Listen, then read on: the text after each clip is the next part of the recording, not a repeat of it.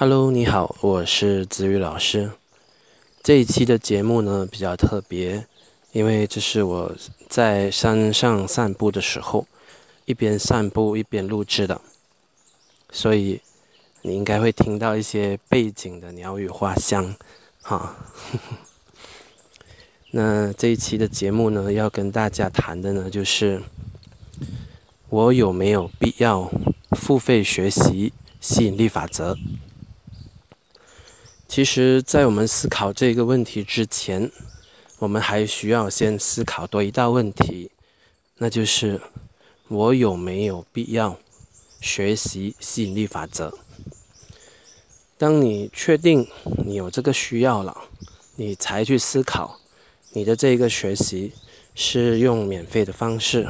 还是用付费的方式，没错吧？如果你觉得你根本都没有需要去学习吸引力法则，那你根本就不需要去考虑这个学习的过程到底是要付费还是要免费，没错吧？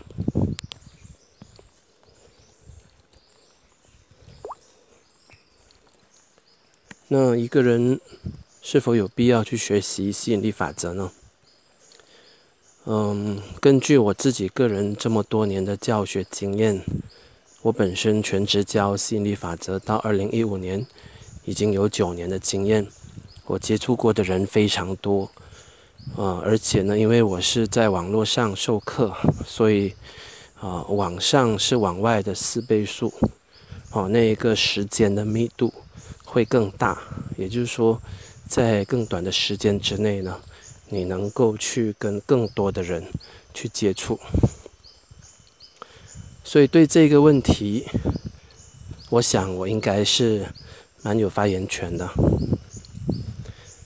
到底一个人有没有这个需要去学吸引力法则呢？嗯，其实不管你学或者不学吸引力法则，吸引力法则都是自行其事的。吸引力法则都是会继续在运作的。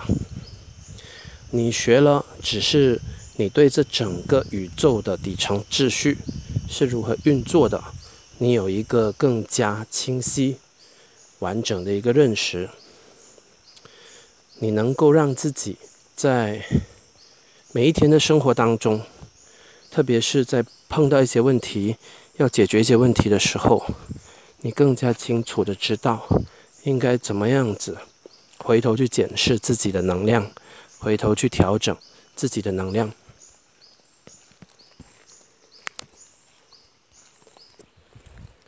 那根据我接触人的经验呢，这个世界上呢，只有极少数的人，他们是即便不学心理法则都好，他们先天的就会遵循内心的一个情绪导航。换句话说，当他们碰到一些的抉择的时候，当他们来到十字路口的时候，更多时候他们倾向于去倾听内心的感觉、内心的声音。而绝大多数的人呢，更多的是去倾听大脑的声音，或者去倾听外界的声音。那倾听内心的声音的话呢，这就是符合情绪导航的。但如果你去倾听大脑的声音，大脑是一个根据局部视角来运作的一个机器。大脑它判断的东西，很多时候在局部上，在静态上是对的，但是呢，大脑只能够去运算一些已知的信息，它只能够根据已知的信息和线索去做推论，它不能够去运算一些未知的，它不能够去把握一个全局和整体。那。所以很多时候，当一个人他只是相信他眼前所看到的，他只是相信自己大脑所推论的，他会跟这个事实偏偏离甚远。那更加不用说，如果一个人他去听外界的声音，那这个偏差就更大了。当你去听外界的声音的时候，不同的人会给你不同的看法。呃，这当中，首先很多人他们有他们自己个人的一个企图，啊，他们说一些话可能要去影响你，呃，去做一些的选择跟决定是有利于他的，而未必是有利于你的。首先在企图上就存在着这样子的一种风险。但即便我们假设外界的这些声音当中，所有人都是真心实意要你好的，他们的话呢，也只能够参考，而不能够全听。为什么呢？因为即便他们是真心要你好都好，每一个人都只能够根据自己的视角，根据自己的故事来给你建议。他们没有走过你所走过的路，他们对你的个人的偏好不理解，他们对你内在所存有的阻力结构，他们不知道，他们给你的建议可能在道理上是非常对的，但是呢，在切合个人语境的时候呢，是非常不合适的。换句话说，道理上、理论上。你也认同他们这样讲很对，但是你用不到你自己的语境来，你发现它无法落地，因为那种建议太不像你了，太不像你了。你够不着，你做不到，或者假设你根据他们这种建议去做的话，你也会活得很不开心。OK，所以别人的意见。只能够参考，最终的那个决定权还得你自己来做。而如果你自己只是听信你的大脑，那你又会被你大脑那一种静态的、局部的、片面的、偏狭的视角所干扰。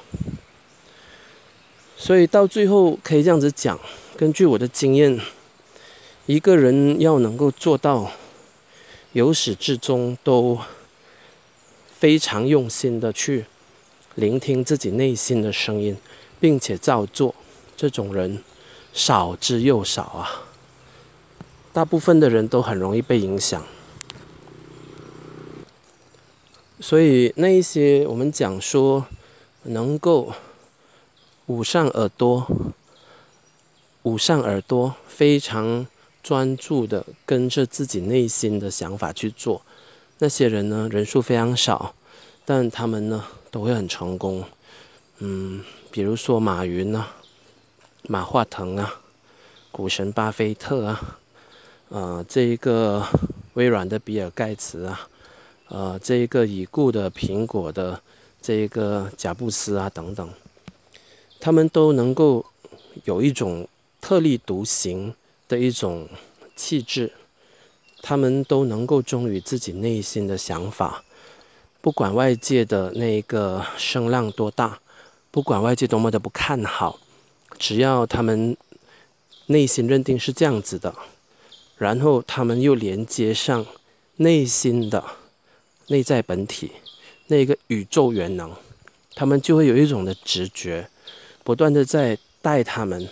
去创造出。一个又一个的奇迹出来。那根据我的跟人接触的经验呢，达到这种层次、达到这种境界的人是非常少的。大部分的人都非常容易被别人渗透，大部分的人被太过怎么说呢？大部分人都太过在乎别人的说法。想法、看法，以至于说，当他们自己的想法跟别人的想法相左的时候，当自己的意见跟别人的意见冲突的时候，绝大多数的人，他们要么就是完全放弃掉自己原先的那个计划、愿望，照别人的意思走；要么最后，即便表面上看起来他还是走自己的路。但他内心中却有万般的纠结、拉扯，即便看起来他还是在走着自己想走的路，他内心里面却不断的在想别人跟他讲过的话，然后不断的自我推翻。他们会想说：万一他是真的呢？万一他说的对了呢？万一我这样子不行怎么办？所以呢，他们会带着一种呃常态性纠结和对撞的一种能量来上路，最后呢，啊，在这行进的过程当中，这种的内耗呢，把他自己给累坏了，然后那个成果呢也出不来。OK，所以如果从这个角度来看呢，因为绝大多数的人都很容易受外界的影响。没有多少人能够真正的由始至终的认识到这一个情绪导航的重要性，由始至终的都根据自己内心的声音去做人做事。所以呢，学心理法则有必要吗？当你学了心理法则，你才知道说，哦，原在原来宇宙是根据同频共振、同质相吸的原理来运作的。然后，我们应该根据自己的情绪导航来做选择、做决定，而不是来自外在的声音，也不是大脑的声音。那一个人呢，他才可能真正的把更多的那一个做决定、做选择的那一个筹码压注到情绪导航去，也就是听自己内心的声音，而不是大脑的，更不是外界的。OK，我有看过，啊，我的学员当中有一些本来是那一种心念比较单纯的人，那心念单纯的人呢，如果他们又很能够事事的都听从自己内心中的那种召唤跟直觉去做人做事的话，那这种人呢，也不怎么需要去学心理法则。呃，他只需要好好的忠于他自己内心的声音就够了。但我也看到很多这样子的例子，就是一个心念单纯的人，一个本来他很容易心想事成的人，但是如果他没有真正的去学这个心理法则学说，没有很好的去掌握整个理论的话，有时候，他们碰到一些人生比较重大的一些十字路口，比较重大的一个选择的时候，他们也开始不是那么的纯净的去倾听内心的声音了。因为当这个选择、这个决定很重大，我们就会有顾虑，我们就很害怕，我们是做错决定嘛。这个时候呢，我们就没有以前这么坦然。没有以前那么踏实，没有以前那么纯净的去听内心的声音了。往往我们会，可能我们的这个选择是混杂了三分之一的内心的声音，三分之一的大脑的声音，跟三分之一的外界的声音。我们可能尝试找一个折中的方案，是能够同时兼顾平衡这三种声音呢。但结果你那一个。答案，你那一个选择，你那个决定，因为他顾虑的东西太多，哈，而且很多时候，你内心的声音跟大脑的声音，它就不一致了嘛。然后呢，又跟外在的声音呢是冲突的嘛。到最后呢，你就哪里都去不了。当碰到这种情况的时候，那个天生的魔法师。他就破功了。他本来能够很容易就心想事成的，他开始发现到，哎，现在好像做什么事情都不顺利了，做什么都很费力了，然后很多时候事倍功半，不然呢就是徒劳无功了。然后他们会感觉到莫名其妙，他们不知道自己的问题出在哪里。这是因为他没有真正的去学过整个心理法则学说的理论。所以，他一开始是单凭他先天的那一种心念单纯，凭他先天那一种就是相信自己内在的声音，但是当一个人他不断的成长，他开始要踏入社会的时候，很自然的、不可避免的，我们要跟别人打交道。当我们跟越多的人打交道，慢慢的我们就越容易迷失自己，没错吧？不是必然会迷失自己，是当你混的人越多，你听到的声音越杂，慢慢的你就越来越听不清自己内心的声音是什么了。OK，这是很正常、很自然的。而如果一个人他有真正的系统化的学习过心理法则学说的话，他碰到这种局面，他知道自己这是怎么了，他知道自己的问题出在哪里了啊，他知道原来我现在被磁场渗透了啊，原来我现在开始听外外面的声音多过里面的声音，所以我开始迷失了啊，原来现在我应该回过头来调和自己的能量了。所以，一个有学过心理法则学说理论的人，他碰到这种局面，第一，他知道自己是处在什么样的一个情况，他知道自己这是怎么了，他知道自己为什么会这样。OK，第一个是知道自己这是怎么了，第二是知道自己为什么会这样，第三，他知道我现在应该怎么样子回头扭转，才可以走出来。所以他是心中有数的，他清楚的知道自己目前处在什么样的一个局面，为何会陷入这个局面，跟如何走出这个局面，他内心是笃定的，是自信的，是从容的。那反过来，一个先天的魔法师，一旦他开始陷入这一种，呃，外在声音的一种洪流。并且被社交的磁场渗透而丢失自己的话，这当中有一部分的人，他最终还是会啊回到自己内心的声音去。有一部分的人会这样子，哦，他们还是比较倾向于内在声音的。那会有另外一部分的人呢，开始呢，慢慢就从原来的魔法师变成了魔法师。啊，从一开始魔法师老师的师变成了魔法师失去的失，然后他们就回不来了。OK，这两种人都有，哪一种人比较多？嗯，大家凭自己的一个直觉和常识，应该也知道，迷失了之后回不去的人是占绝大多数的。每一个人先天其实都是魔法师，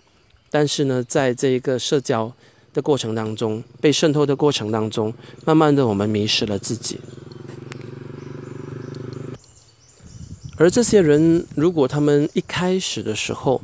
他们就有装备、武装自己这一个心理法则学说的话，那他们就不会陷入这种局面了，就是啊迷失自己，然后回不来了，因为他们知道。自己是怎么一回事嘛？怎么掉进去，怎么走出来嘛？好，就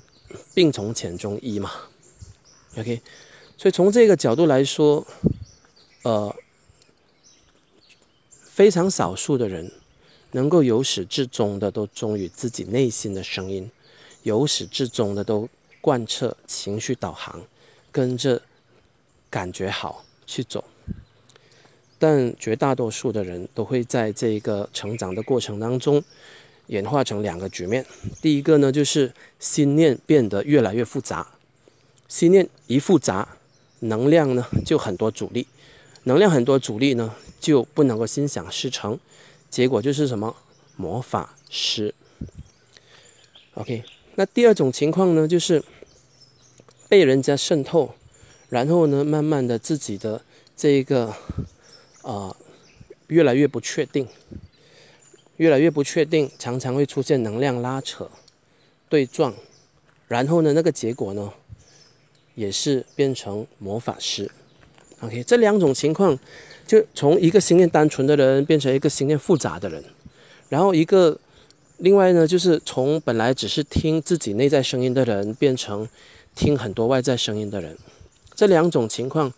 的一个必然结果都是你会失去你原有天生就有的那个魔法。从这个角度来说，如果你问子瑜老师，啊，一个人需不需要学心理法则？我的建议是，啊，除非你是那极少数由头到尾都能够捂着耳朵倾听自己内心的人，否则，啊，一般上这个建议都是适用的，那就是学比较好，学。对你有益，OK，好，解答了这个一个人是否需要学心理法则之后，我们再来回答一开始的那个问题，我们就奠定了一个很好的基础了。那一个人需不需要付费学习吸引力法则呢？嗯，这个就看个人了。有些人他心念很单纯，那他只是看几本吸引力法则学说的书。他很快的就唤醒了他内在最深层的记忆。其实每一个人来到这个世界之前，每一个人的灵魂都知道这个宇宙的游戏规则就是根据心理法则运作的。每一个人都知道的，但这种的记忆埋藏在内心的最深处。我们诞生了这个世界之后，我们开始听很多的大脑。我们也开始听很多外在的声音，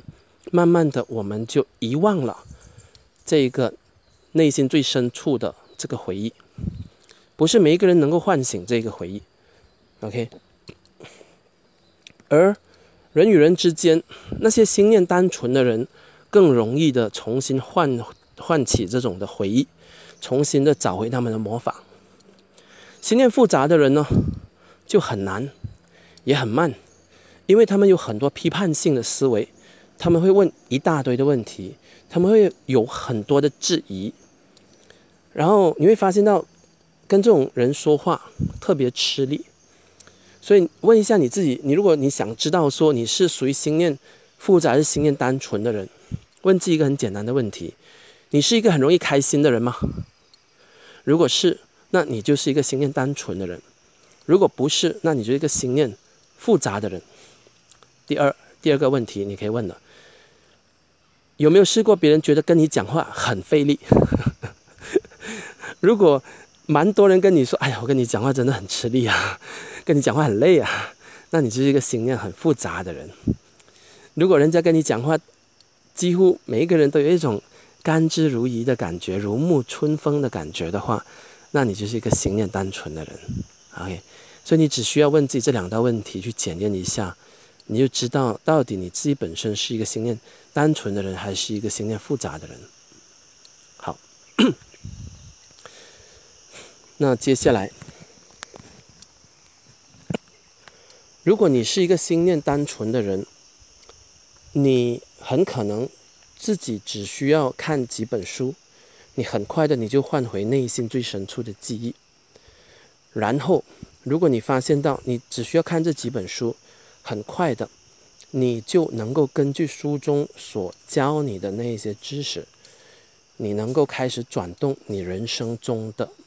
每一个方面的实相。你能够把不好的变成好的，你能够把匮乏变成丰盛的，你能够把不要的转变成你要的，那就表示说，你只需要几本书，就已经足以换回你自己的魔法。反过来，如果你觉得你看的书还是挺多的，你参加的群还是挺多的，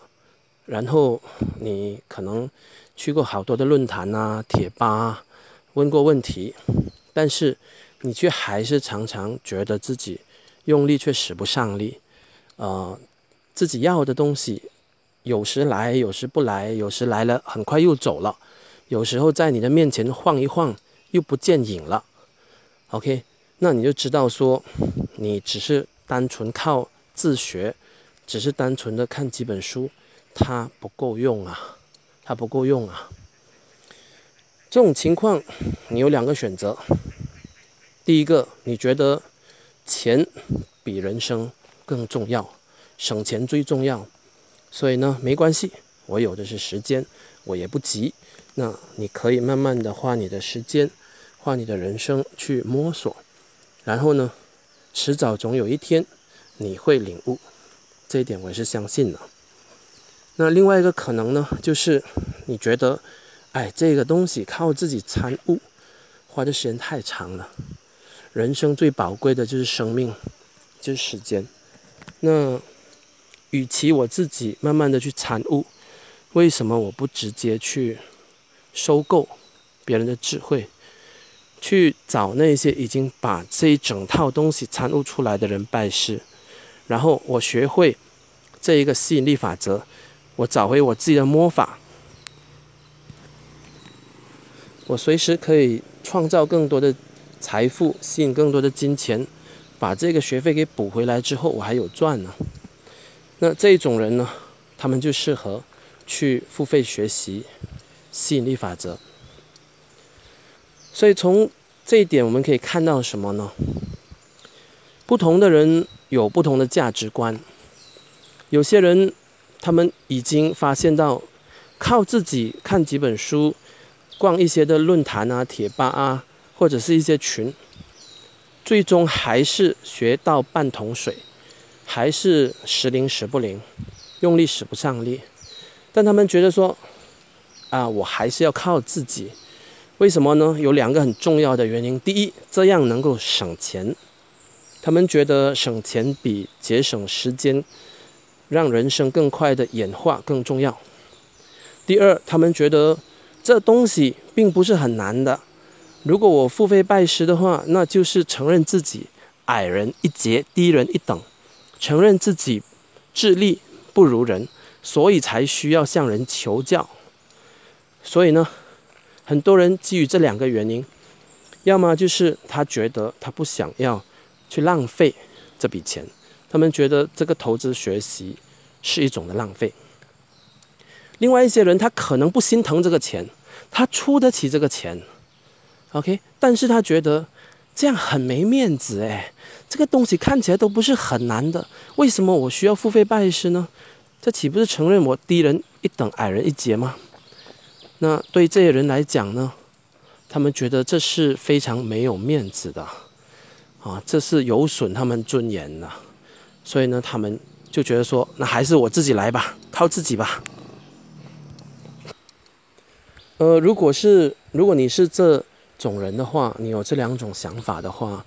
那你还是靠自己来吧。呃，对我来讲没所谓。其实每一天找子玉老师付费拜师的人非常多，现在一天都超过五个，呃，人数越来越多，也开始逼近十个。那反过来说，如果你是另外一种人，你奉行的人生哲学是价值为重，金为轻。我知道这个东西可能我靠我自己去悟，终有一天能够给我悟出来，但我不知道那是猴年马月，可能是三年后，可能是五年后。问题是，我等不得，我等不及。只要能够重新召唤回属于我的魔法，能够快速的解决我的问题和痛苦，我相信我随时都能够重新把这些学费给吸引回来的。那既然我能够把学费给吸引回来，又解决掉我自己的问题，这种压缩成长的方式对我非常有利，非常的划算。那为什么我要靠自己呢？如果能够借力，为什么我要靠自己呢？是不是单纯为了刷存在感呢？那如果你是这种人的话呢，你就适合付费学习。OK，所以讲到这一边呢，我想今天我已经把这个问题的答案呢给讲清楚了。如果你靠自己学习一段时间，你觉得时灵时不灵，用力却使不上力，并且你认同说价值为重，金为轻，生命时间比金钱更重要。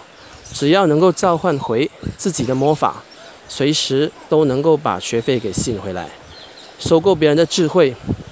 比靠自己悟出那个智慧，能够让自己成长得更快、更划算。那欢迎你。找子宇老师学习哦。